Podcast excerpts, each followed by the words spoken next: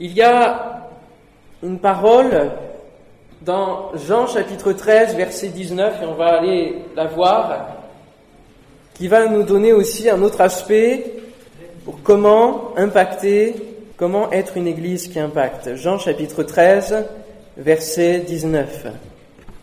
Et Jésus parle en disant, dès à présent je vous le dis, avant que la chose arrive, afin que lorsqu'elle arrivera, vous croyez à ce que je suis. En vérité, en vérité, je vous le dis, celui qui reçoit celui que j'aurai envoyé me reçoit, et celui qui me reçoit reçoit celui qui m'a envoyé.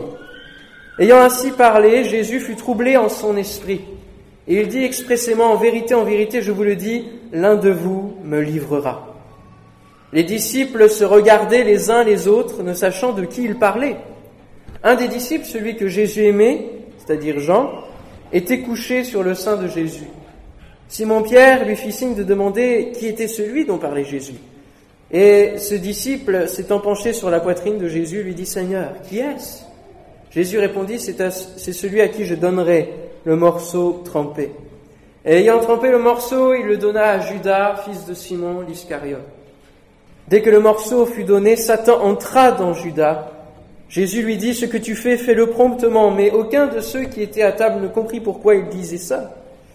Car quelques-uns pensaient que comme Judas avait la bourse, Jésus voulait lui dire, achète ce dont nous avons besoin pour la fête, ou qu'il lui commandait de donner quelque chose aux pauvres. Judas, ayant pris le morceau, se hâta de sortir, il était nuit. Lorsque Judas fut sorti, Jésus dit maintenant le Fils de l'homme a été glorifié et Dieu a été glorifié en lui.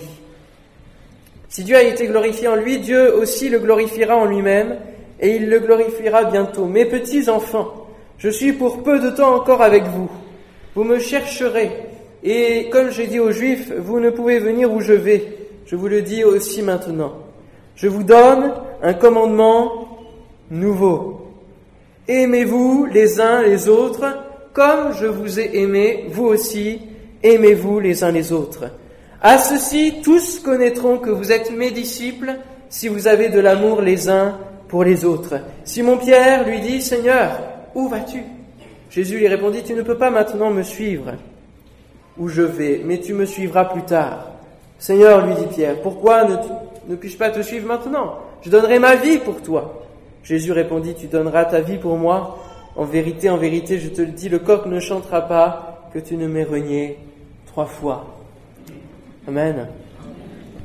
C'est un texte euh, qui peut être euh, triste par certains, aspects. La trahison de Judas, euh, l'annonce du futur reniement de Pierre. C'est un moment assez difficile aussi pour Jésus parce qu'il sait que la croix s'approche petit à petit, de plus en plus près de lui, et que cela va être difficile. Et il va enseigner ses disciples à ce commandement, aimez-vous les uns les autres. Aimez-vous les uns les autres. Et il va notamment dire que ce fait de s'aimer les uns les autres va impacter la génération. Verset 35, À ceci tous connaîtront que vous êtes mes disciples si vous avez de l'amour les uns pour les autres. C'est le signe de reconnaissance de l'Église qui impacte. C'est l'amour. Amen. Alors, peut-être que ce matin, vous allez vous dire, encore une prédication sur l'amour, ça fait, je sais pas combien de prédications que j'entends sur l'amour. C'est pas faux. Mais finalement, l'habitude des cultes et de l'Église, et on le voit au travers de la Sainte Seine, maintenant on a des petites coupes, on n'a plus la, coupe unique, au, travers des réunions, les gens, on se dit bonjour, on se dit au revoir et on repart. Nous ne sommes plus dans le même contexte que Jésus pouvait être avec ses disciples autour d'une table et à échanger et à leur faire comprendre ce qui va se passer. Nous sommes dans une situation d'église, tout est bien structuré, tout est bien cadré, et c'est difficile pour nous de manifester l'amour fraternel au sens où on peut le lire dans les actes. Quelle est la réalité de ce monde? La réalité de ce monde, c'est que, euh, étant donné que le signe de reconnaissance pour l'Église, c'est l'amour, des chrétiens, c'est l'amour, ça veut dire que dans ce monde, ce n'est pas l'amour qui est le signe de reconnaissance. Et la réalité de ce monde, c'est euh, qu'il y a, oui, certes, peut-être des actes de solidarité, on le voit en ce moment avec les migrants, il y a des actes, certains ont des actes de solidarité avec les pauvres de ce pays, avec plein, plein d'organismes différents se sont créés pour euh, aller en aide aux pauvres. Mais très souvent, si vous regardez l'histoire de ceux qui ont fondé ces organismes et qui ne sont pas chrétiens, comment sont nées ces œuvres? Ils ne sont pas nés dans l'amour, par l'amour pour l'autre. Ils sont nés d'une révolte. Parce qu'à un moment donné, ils en ont eu marre de voir l'être humain être traité ainsi. Et c'est une révolte dans leur cœur, une lassitude, une fatigue qui a fait naître leur action, qui a poussé, qui a engendré leur action. Mais ce n'est pas forcément l'amour, le fardeau de l'amour pour les âmes qui les a motivés. Et c'est pour ça que le signe de reconnaissance de l'Église, c'est l'amour. Alléluia. Dès le début de l'humanité, le péché a poussé l'homme à haïr son prochain, à haïr son semblable. On le voit très vite, le premier meurtre de l'humanité arrive avec Caïn et Abel. Très vite, la jalousie va motiver le cœur. La convoitise va emmener l'homme à haïr son prochain, son propre frère, son propre frère. Le péché déforme tout et Satan, le diable, a déformé la vision de l'homme sur Dieu et sur l'amour de Dieu, sur son frère et sur l'amour pour son frère. Le péché a, transformé cette mentalité. Et ce n'est plus l'amour qui nous motive quand nous ne connaissons pas le Seigneur, mais c'est la haine. C'est la haine de l'autre, c'est la jalousie, c'est le fait de tracer son chemin, c'est le fait de chercher son propre intérêt, c'est le fait de s'enorgueillir très vite, c'est le fait de se méfier de, l'autre finalement. L'autre va peut-être prendre ma place. Alerte rouge. Ça, c'est la réalité du monde. Et c'est une réalité qui ne doit pas se trouver dans l'Église, qui ne doit pas se retrouver dans l'Église. Pourtant, pourtant, quand on voit l'expérience de Judas ici, on peut retrouver une certaine mentalité dans l'Église. Nous sommes dans ce monde, mais nous ne sommes plus du monde, nous dit Jésus. Qu'à dira-t-il à son Père dans sa prière? Ils sont dans ce monde, mais ils ne sont plus du monde. Il faut que ce soit une réalité dans nos vies, que nous soyons dans l'amour et non plus dans la haine, qu'il y ait un changement de mentalité et de comportement. Nous sommes appelés à vivre l'amour fraternel. Amen. Nous ne sommes pas appelés à avoir un groupe ou une page Facebook seulement, à se demander en amitié sur Facebook. C'est pas ça l'amour fraternel. On est d'accord C'est pas ça l'amour fraternel. Il faut aller au-delà des convenances dans l'Église. Au-delà de l'amitié Facebook, au-delà de, des convenances, du bonjour, de au revoir, de s'il vous plaît, merci, de la politesse. L'amour fraternel dans l'Église, ça va bien au-delà de ça. Et Jésus appuie sur cette action de l'amour fraternel, et alors que ça pourrait créer la division chez les disciples, que ça pourrait créer un trouble, un tumulte chez les disciples, Jésus va leur dire, ce qu'il faut faire, c'est rester dans l'amour fraternel, mais l'amour réel, pas dans l'apparence, pas dans le paraître. Il y a parmi nous peut-être des gens qui jouent un jeu, qui jouent un rôle de bons chrétiens avec de bonnes convenances, mais qui finalement ne marchent pas dans le même sens que l'ensemble de l'Église, ne, vivent pas le réel amour fraternel que Jésus nous a appelés de vivre ensemble. Judas a trahi Jésus, et pourtant Judas a vécu trois ans ennemi avec Jésus. Il a vu les miracles, il a vécu lui-même les miracles, il a vécu la puissance de Dieu. Il a chassé des démons, il a guéri des malades avec le pouvoir que Jésus-Christ lui a donné. Mais ce n'a pas fait de lui un disciple de Christ. Ce n'a pas fait de lui quelqu'un qui vivait dans l'amour fraternel avec les autres disciples. Mais lorsque Jésus va dire l'un de vous va me trahir, c'est l'étonnement total. Parce que personne ne peut voir ce qu'il y a au fond des cœurs, sauf le Seigneur. Personne ne pouvait imaginer que Judas puisse trahir le maître, puisse trahir celui qui a tout donné pour eux, qui, les a emmenés dans une aventure extraordinaire, qui leur a fait vivre la foi, les miracles surnaturels divins. Ils ne pouvaient pas s'imaginer cela. Pourtant, au milieu même de leur groupe, c'était cette réalité-là.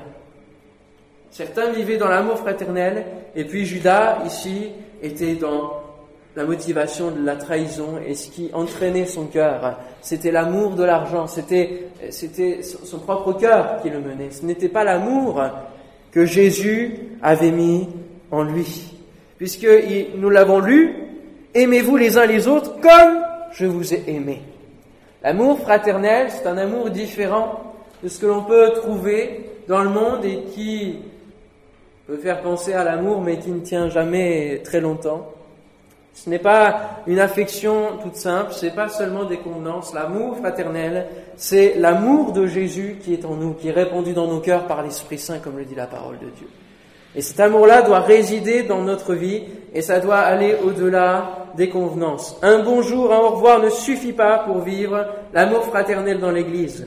Et personne ne peut voir qui est vraiment fraternel ou qui joue un jeu. C'est pour cela que l'amour fraternel doit aller au-delà.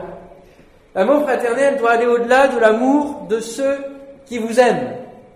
Et oui, parce que c'est facile d'aimer ceux qui nous aiment, n'est-ce pas? Ah oui, bien entendu. Matthieu 5, 46, si vous aimez ceux qui vous aiment, quelle récompense méritez-vous? Les publicains aussi n'agissent-ils pas de même? C'est Jésus qui va soulever ce point. L'amour que Jésus nous, nous demande de vivre ensemble, c'est un amour qui va au-delà de cela. Dieu nous demande de nous aimer les uns les autres, mais d'aimer aussi celui qui ne nous aime pas. Et celui qui ne nous aime pas peut être des fois un frère. À cause d'une querelle, à cause d'une jalousie, il y a peut-être parfois des tensions. Et l'aventure de l'Église, la vie dans l'Église, est faite parfois de tensions.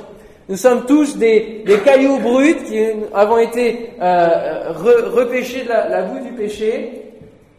Et nous sommes appelés à vivre ensemble, à construire l'Église. Et plus on se frotte, plus on est ensemble, et plus on s'adoucit. Nos bords s'adoucissent. Amen. Et des fois, il faut que ça clash pour qu'après il y ait le pardon et qu'il y ait une formation de notre cœur. Et que nous devenions comme les galets de la mer.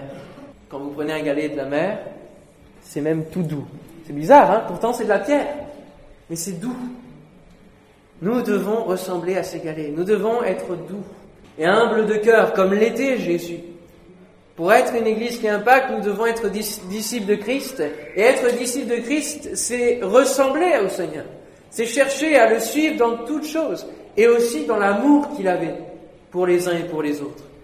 Jésus-Christ, malgré le fait qu'il avait des ennemis, les pharisiens, les, les, les sadducéens, ceux qui ne l'aimaient pas parce qu'il avait guéri un démoniaque et les démons sont partis dans les pourceaux, tous ces gens-là, sa propre patrie, son propre village, qui n'a pas reçu les miracles, tous ces gens-là, Jésus les a aimés. Et c'est pour cela qu'il est dit dans Jean 3,16, car Dieu a tant aimé le monde entier. Il n'a pas fait une sélection de ceux qui allaient aimer Dieu, non. Il s'est donné pour le monde entier quelle que soit la décision que chaque homme prendrait. Amen. Dieu a tant aimé le monde, on le dit ensemble, qu'il a donné son Fils unique afin que... Alléluia. Amen. Cet amour a été motivé dans le cœur de Dieu pour envoyer son propre Fils. Et l'amour qui était dans le, dans, dans le Seigneur a été transmis dans le Fils de l'homme qui a été cette incarnation de l'amour. Amen. À partir du Nouveau Testament, si vous recherchez dans la Bible, il y a dans l'Ancien Testament 30 fois le, mot haine. Et à partir du Nouveau Testament, plus une seule fois, le mot haine apparaît. À partir du Nouveau Testament, c'est la venue de Jésus et le message d'amour que Dieu communiquait à son peuple Israël. Jésus est venu l'incarner. Amen. Et cela a transformé des choses. Son amour a transformé les cœurs. Ce n'est pas les miracles qui ont forcément transformé les cœurs. Ça a interpellé les esprits, ça, a touché des gens, ça a donné la foi aux personnes. Mais ce qui a transformé, c'est l'amour qui coulait du Seigneur Jésus. Au travers de ses paroles, au travers de ses actes, au travers de la croix, au travers de son sang qui a coulé pour nous. C'est l'amour que nous devons ressentir lorsque nous avons ce moment de communion avec lui. Rester dans l'Église qu'avec les gens que nous aimons ne nous donne pas de vivre l'amour fraternel dans sa plénitude.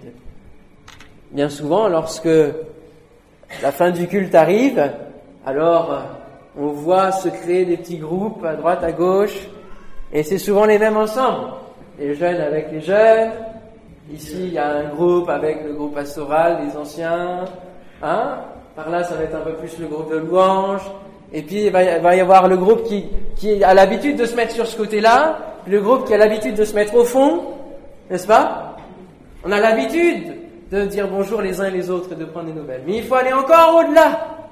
Et aller voir le frère, la sœur qu'il a peut-être depuis 5 ans, depuis 10 ans, et que nous ne connaissons pas encore. Nous ne sommes pas encore trop nombreux pour ne pas nous connaître tous. N'est-ce pas?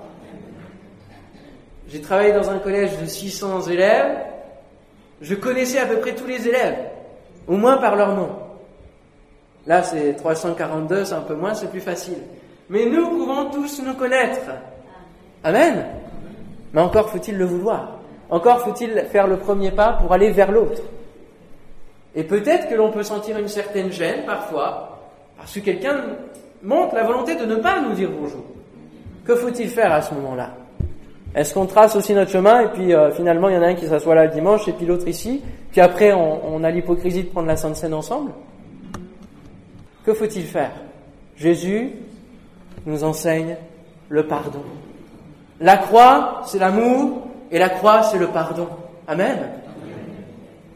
Et Dieu nous dit bien, Jésus nous dit bien, que celui qui ne pardonne pas, notre Père, ne nous pardonnera pas non plus.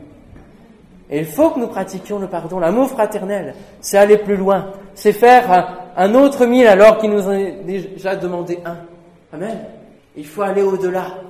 Il faut aller au-delà de la barrière que l'autre peut créer. Et dire, il y a peut-être une gêne, il y a peut-être quelque chose. Qu'est-ce qui se passe, mon frère? Qu'est-ce qui se passe, ma sœur? Réglons les choses ensemble. Prenons la liberté de se dire les choses. Alors, c'est pas on se retrouve à la fin du culte et puis on se castagne, c'est pas ça, hein Régler les comptes, c'est pas comme ça, on est d'accord Non. Parce que là, le témoignage. Euh, non, c'est aller faire le maximum possible. Soyez en paix avec tous les hommes. Quelle est la suite? Autant que cela dépend de vous, de vous, pas de l'autre, de vous, de vous. Soyez en paix. Alléluia. Nous sommes appelés à vivre une dimension de l'amour fraternel beaucoup plus forte pour pouvoir impacter l'Église. Lorsque nous avons des âmes nouvelles qui viennent dans ce lieu, dimanche après dimanche, réunion après réunion, mercredi après mercredi, que voient-elles? Par quoi sont-elles touchées? Par notre sourire? Ça peut être déjà un bon début. Pour l'accueil, mais par quoi d'autre? Qu'est-ce qui va percuter les cœurs? Qu'est-ce qui va montrer que nous sommes une Église qui suit vraiment le Dieu vivant et vrai Qui suit Jésus qui est plus qu'un prophète, qui est le Fils de Dieu et qui est venu sur cette terre pour nous sauver? Qu'est-ce qui va montrer la vérité de la parole de Dieu? Le fait de vivre l'amour fraternel. À ceci, tous connaîtront que vous êtes mes disciples. Parfois, il n'y a même pas besoin de parler. Notre vie notre expérience, notre vécu et la vie que nous vivons dans l'Église va montrer que nous sommes réellement des disciples de Christ ou pas. Ou pas. C'est une réalité, la réalité du monde que nous ne devons pas retrouver dans l'Église. Alors, quelle est la réalité qui doit se trouver dans l'Église, frères et sœurs? Celle de l'amour fraternel. Et à votre avis, quel passage pourrait nous illustrer la réalité de l'amour fraternel dans l'Église? Est-ce que vous avez en tête un passage? Ah, vous êtes timide ce matin. Ouais, hein Un moment où on voit les disciples être en pleine communion, en plein amour fraternel. Plus fort. Oui, bravo. On y va ensemble. Acte 2, verset 42. C'est un court passage jusqu'au verset 47. Mais ici, on voit concrètement à quoi ressemble de vivre la dimension de l'amour fraternel que Jésus nous demande de vivre, nous commande même de vivre. Si nous nous disons chrétiens, nous devons être dans cette dimension-là. Acte 2, 42, il persévérait dans l'enseignement des apôtres, dans la communion fraternelle, dans la fraction du pain et dans les prières. La crainte s'emparait de chacun et il se faisait beaucoup de prodiges et de miracles par les apôtres. Tous ceux qui croyaient étaient dans le même lieu et ils avaient tout en commun. Ils vendaient leurs propriétés et leurs biens et ils en partageaient le produit entre tous selon les besoins de chacun. Ils étaient chaque jour tous ensemble assidus au temple et ils rompaient le pain dans les maisons, prenaient leur nourriture avec joie et simplicité de cœur, louant Dieu et trouvant grâce auprès de tout le peuple. Et le Seigneur ajoutait chaque jour à l'Église ceux qui étaient sauvés. Alléluia. Alléluia. C'est super beau. C'est super beau. La dimension de l'Église, c'est là, c'est là. L'amour fraternel, c'est là, c'est dans ce passage. Chaque verset nous inspire une louange vers le Seigneur, vous ne trouvez pas? Parfois on dit oui, pourquoi il n'y a pas beaucoup de prodiges, pourquoi il n'y a pas de miracles, pourquoi il n'y a pas de, de, vie dans l'Église, pourquoi il n'y a pas d'amour, pourquoi? Regardez, là ils vivent, ils persévéraient dans l'enseignement des apôtres, dans la communion fraternelle. Voilà une réalité impactante, parce que la finalité c'est quoi? Louant Dieu et trouvant grâce auprès de, de qui? De même? De Dieu? Auprès de tout le peuple. Ils impactaient tous ceux qui étaient autour d'eux, toute la région, auprès de tout le peuple. Et le Seigneur ajoutait chaque jour à l'Église ceux qui étaient sauvés. Voilà la dimension de l'amour fraternel que nous devons rechercher. Voilà la réalité que nous devons rechercher. On parle même plus que d'amour fraternel, on parle de communion fraternelle. C'est à partir de ce moment que le mot communion apparaît dans la Bible. Et il y a plusieurs fois le mot communion. Alors déjà, le mot union. Ça veut dire quoi? Ça veut dire s'associer, être ensemble, d'accord? S'accorder. Communion. C'est le summum de l'union. Parce que c'est même un, c'est le paroxysme de l'unité.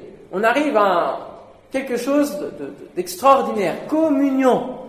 On est déjà ensemble, on est déjà euh, associés, on est déjà unis et on est avec. Communion fraternelle. Alléluia. Communion fraternelle. C'est la réalité que nous devons rechercher.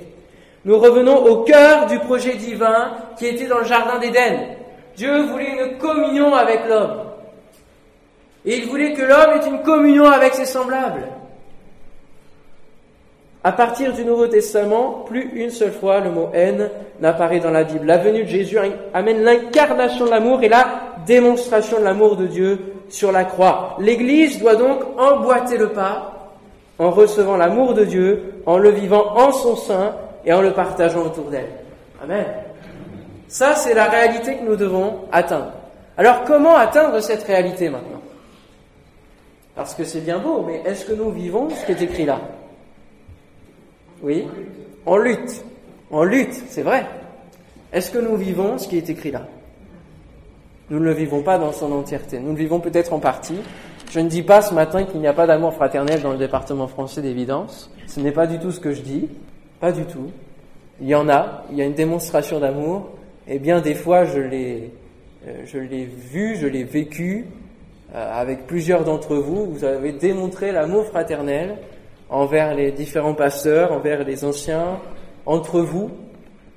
Mais Dieu nous appelle à aller encore plus loin, à ne pas nous contenter d'être bien ensemble, d'être bien peut-être par groupe, mais d'aller encore plus loin. Et que cet amour-là que nous vivons ensemble puisse impacter. Alors, plusieurs vont dire, mais aujourd'hui, ce n'est plus possible de vivre ce qui est écrit dans les œuvres. Les gens sont trop méfiants, même à l'église. Et regardez ce que Jésus va dire dans Matthieu 24, 10 à 13.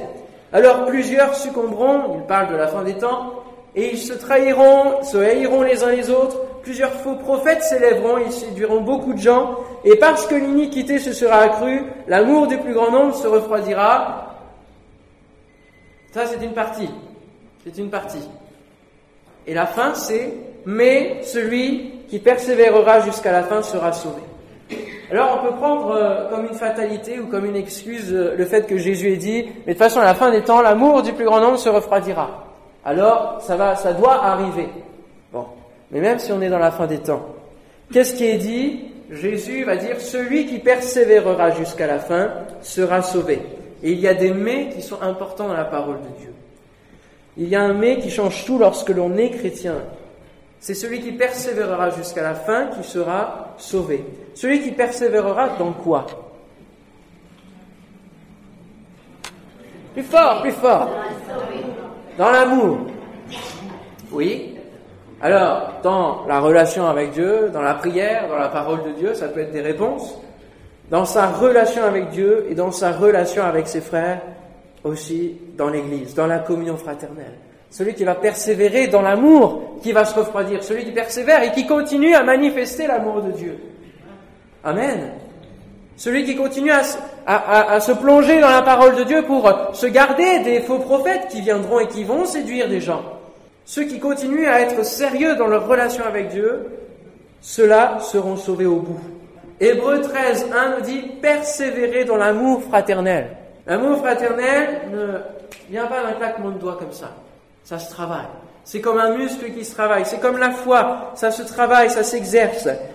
Nous avons besoin de changer de mentalité, nous avons besoin chaque jour de faire des pas d'amour fraternel qui ne sont pas forcément faciles. Hein. C'est pas forcément facile de s'approcher de quelqu'un qu'on ne connaît pas encore, on ne sait pas euh, ses soucis, sa vie, mais il faut faire ce pas. Dès que vous sortez de la communion fraternelle, de l'amour que vous pouvez vivre dans l'Église, alors il y a une chute de température, parce que nous sommes dans ce monde-là.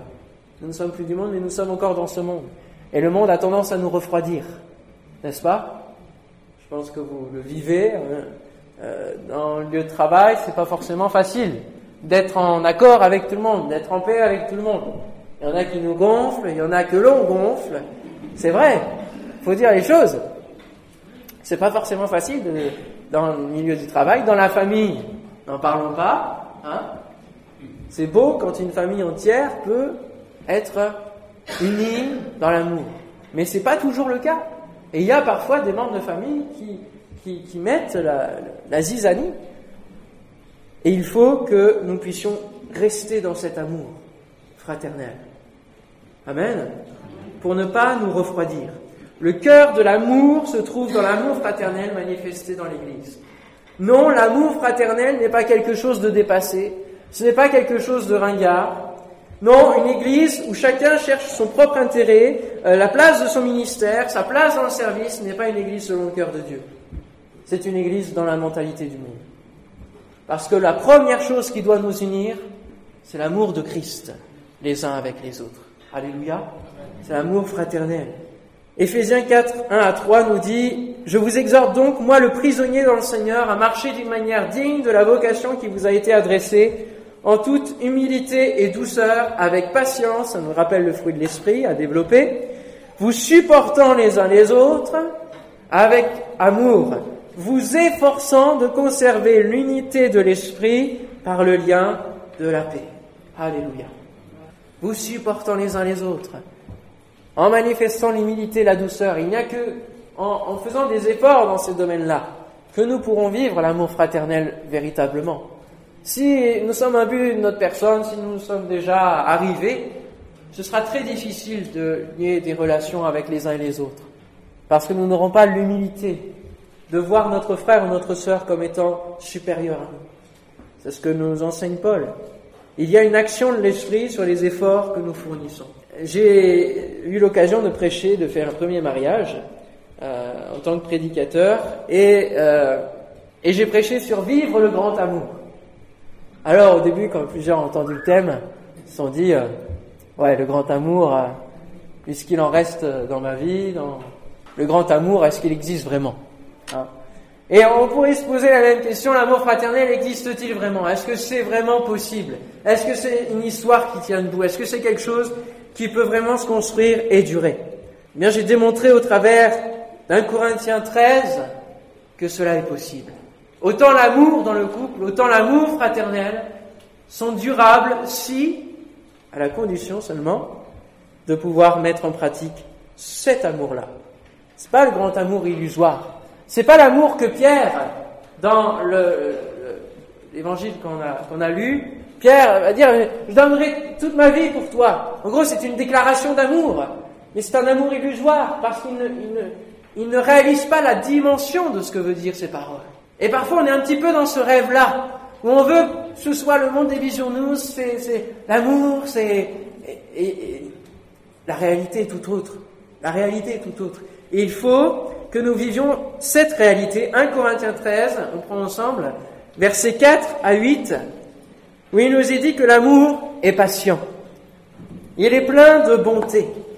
Il n'est pas envieux et il ne cherche pas à se faire valoir. Il ne s'enfle pas d'orgueil. Il ne fait rien d'inconvenant. Il ne cherche pas son propre intérêt. Il ne s'aigrit pas contre les autres. Il ne trame pas le mal. Il ne soupçonne pas le mal. L'injustice l'attriste. La vérité le réjouit. En toute occasion, il pardonne. Il fait confiance. Il espère tout. Il croit tout. L'amour n'aura pas de fin. Alléluia. Et quelques versets plus tard, il dit maintenant donc, ces trois choses demeurent, la foi, l'espérance et l'amour. Et la plus grande des trois, c'est l'amour. Si ces paroles sont dans la Bible, on doit quand même les prendre en compte et les, et les vivre, n'est-ce pas? Pourquoi l'amour est la plus grande des trois choses? Parce que c'est l'amour de Dieu qui nous a touchés premièrement, avant même la foi, avant même l'espérance. C'est l'amour de Dieu qui nous a touchés. C'est par cet amour qu'il est venu sur cette terre pour nous sauver de notre vaine manière de vivre. Et après, il nous faut la foi pour le croire et croire en cette nouvelle espérance. Alléluia. Alors, on voit au travers de toutes ces caractéristiques de l'amour que c'est pas toujours facile, mais c'est que en vivant cet amour-là que nous vivrons vraiment. Le grand amour. Alléluia. Entre frères et sœurs. Est-ce que vous voulez vivre le grand amour? Oui? Alléluia. Jean a écrit euh, l'évangile, mais il a aussi écrit deux autres livres, deux autres lettres. Un Jean et deux Jean. Et dans un Jean, vous avez, pendant toute cette épître, toute cette lettre, la dimension de la communion, de l'amour de Christ et de la communion que nous avons avec le Seigneur. Et il est dit dans un Jean 4, versets 20 à 21, si quelqu'un dit j'aime Dieu et qu'il haïsse son frère, c'est un menteur. Car celui qui n'aime pas son frère qu'il voit, comment peut-il aimer Dieu qu'il ne voit pas?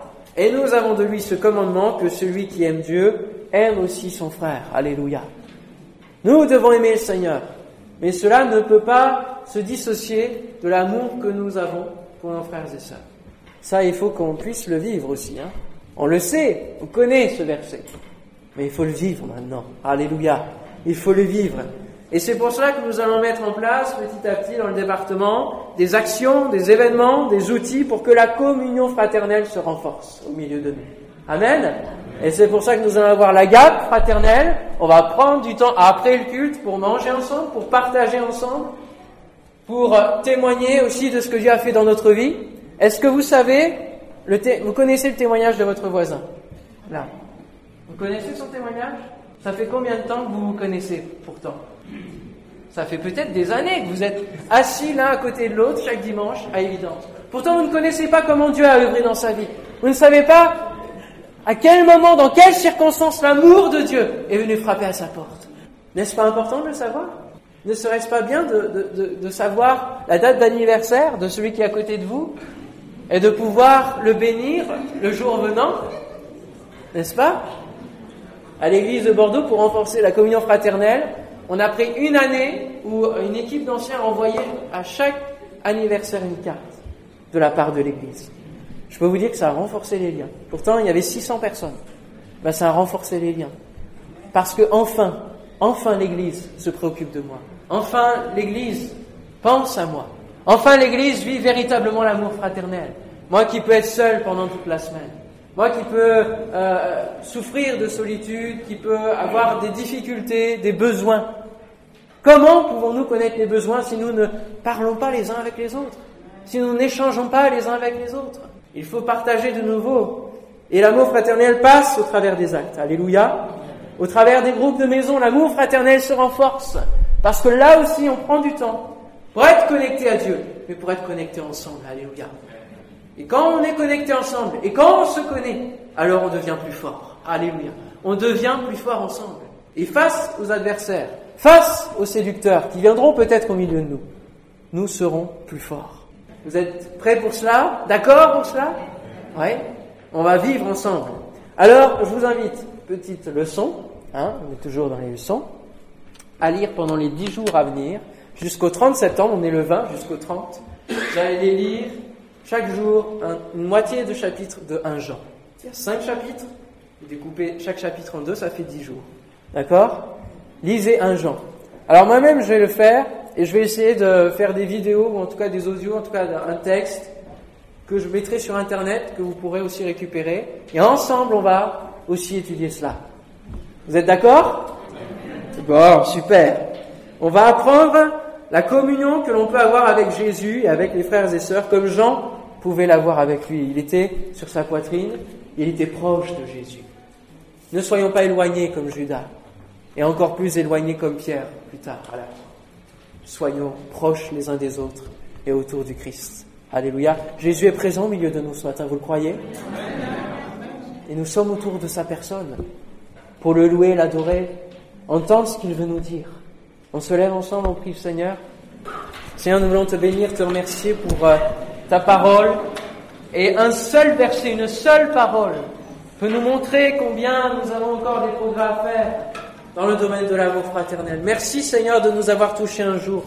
Merci Seigneur d'avoir fait de nous tes enfants. Seigneur mon Dieu, nous voulons marcher en tant que disciples maintenant et vivre véritablement une communion avec toi et une communion avec les frères et les sœurs. Seigneur mon Dieu, donne-nous d'être ensemble. Seigneur, que pendant cette année, nous puissions vraiment renforcer la communion fraternelle. Encourage chacun de nous à triompher de la timidité à pouvoir aller partager avec quelqu'un que nous ne connaissons pas et que pourtant nous voyons depuis des années, dans la même assemblée, dans le même lieu. Seigneur, nous voulons t'adorer ensemble, nous voulons te louer ensemble. Seigneur, sachant ce que tu as fait dans chacune de nos vies. Tu nous bénis dans la méditation de un Jean, Seigneur, et d'aller vivre l'expérience que tu nous commandes de vivre. Aimez-vous les uns les autres. Amen.